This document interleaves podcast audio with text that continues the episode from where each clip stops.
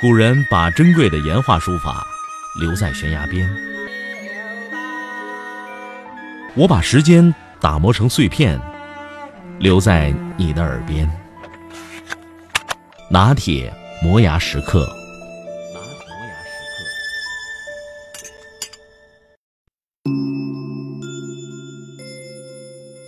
著名学者王国维评论人生的三个境界时说。昨夜西风凋碧树，独上高楼，望尽天涯路。衣带渐宽终不悔，唯伊消得人憔悴。众里寻他千百度，蓦然回首，那人却在灯火阑珊处。孔子也曾说过人生的三种境界。那就是少年人血气未定，戒之在色；中年人血气方刚，戒之在斗；老年人血气已衰，戒之在德。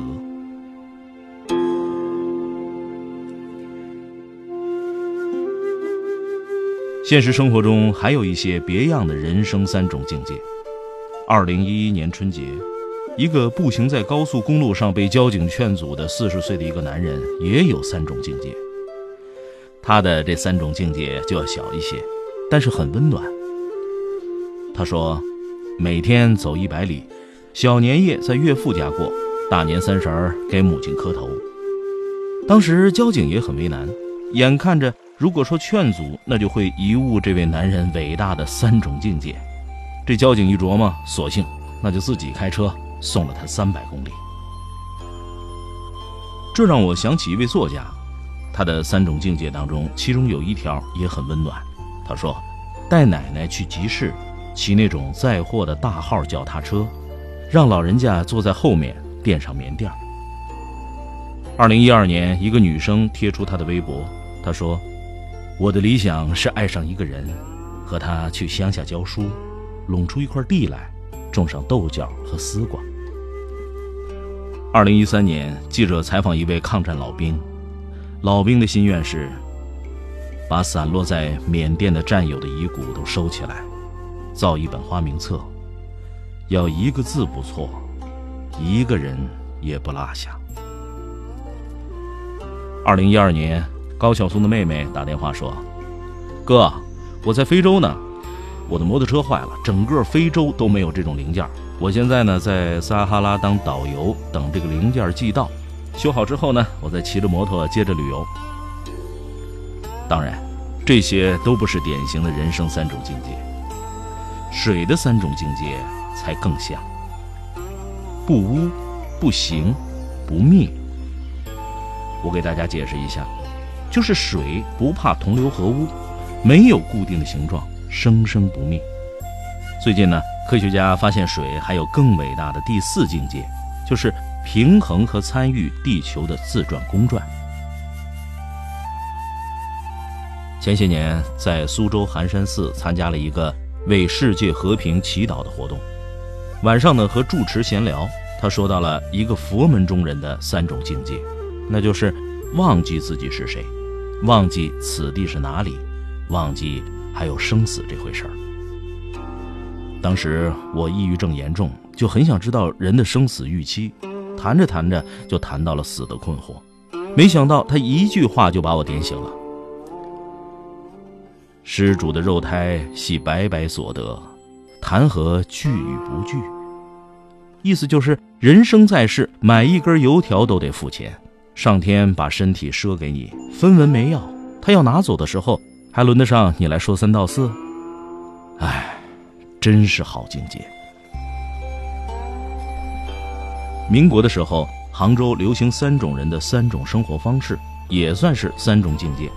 一种呢是落魄文人，他的境界是钓一只虾，暖三盅酒喝；一种呢是普通人家，抓一条鱼分三家人吃；还有一种是有钱人，做一票生意养活三代人。另外呢，当代的宅女宅男也有三种境界。不喜不喝不出门和不嫁不娶不见祖母，为什么是不见祖母而不是不见父母呢？因为祖母要唠叨啊，而父母呢是早已司空见惯，无可奈何了。搞艺术的也有三种境界，他们白天糊涂一丈，晚上入木三分，凌晨离地半尺。或者看电影时忘了戴眼镜，下馆子时忘了带酒，谈恋爱时忘了带女友。晚清四大名臣之一的曾国藩也有人生三境。他说：“少年经不得顺境，中年经不得闲境，晚年经不得逆境。”